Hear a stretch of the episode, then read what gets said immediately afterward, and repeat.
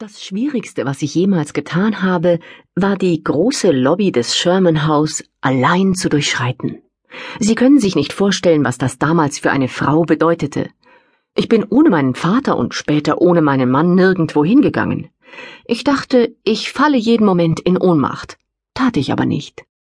So Josephine Cochran im Chicago Record Herald am 24. November 1912 in einem ihrer letzten Interviews.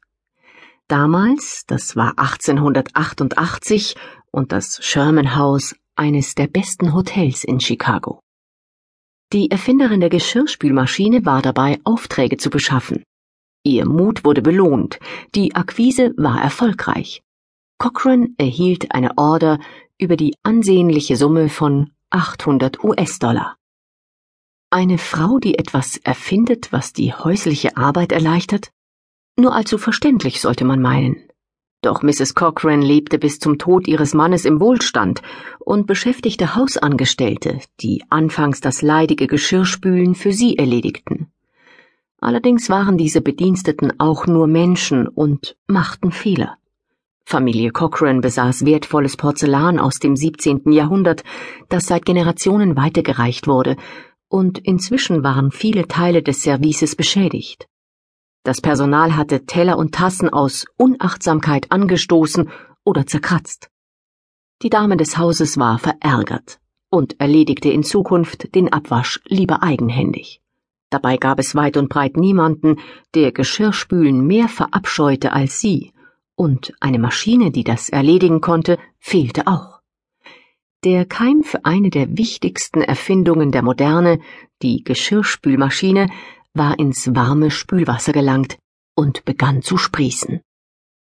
Josephine Cochran, geborene Garris, die wie die allermeisten Frauen ihrer Zeit keinen Zugang zu Natur- oder ingenieurwissenschaftlichen Kenntnissen hatte, tauschte sich über ihre Idee eines Geschirrspülautomaten mit männlichen Experten aus. Der familiäre Hintergrund half ihr bei der Verständigung. Vater John war Ingenieur und Urgroßvater John Fitch Erfinder gewesen. John Garris sprach mit seiner Tochter häufig über seine Arbeit. Josephine konnte sich also auf technischem Terrain relativ sicher und selbstbewusst bewegen. Doch das Fachsimpeln mit Technikern brachte sie nicht weiter.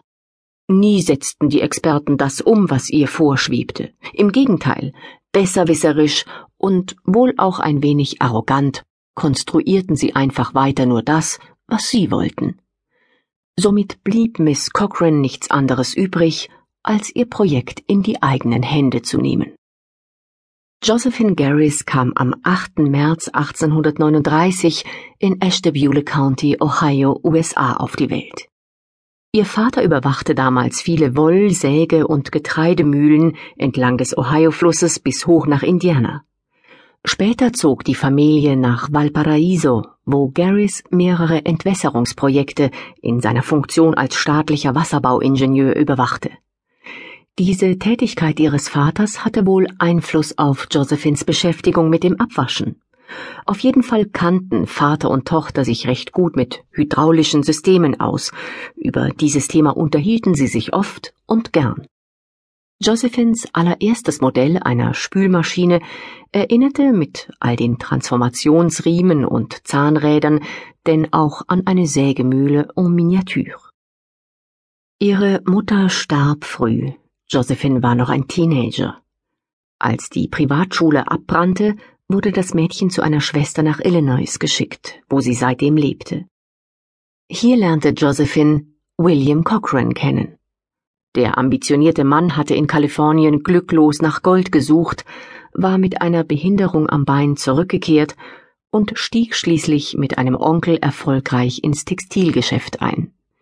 Mit 19 Jahren heiratete Josephine 1858 den attraktiven 27-jährigen Geschäftsmann, führte mit ihm ein offenes Haus, empfing gern und oft Gäste und richtete Partys für die lokale Prominenz aus.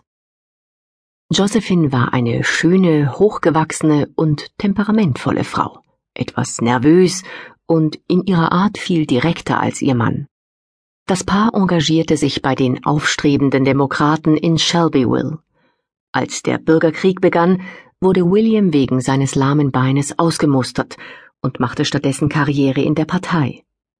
Um 1870 waren die Cochrans angesehene Bürger der Stadt und zogen in ein großes weißes Haus in bester Lage.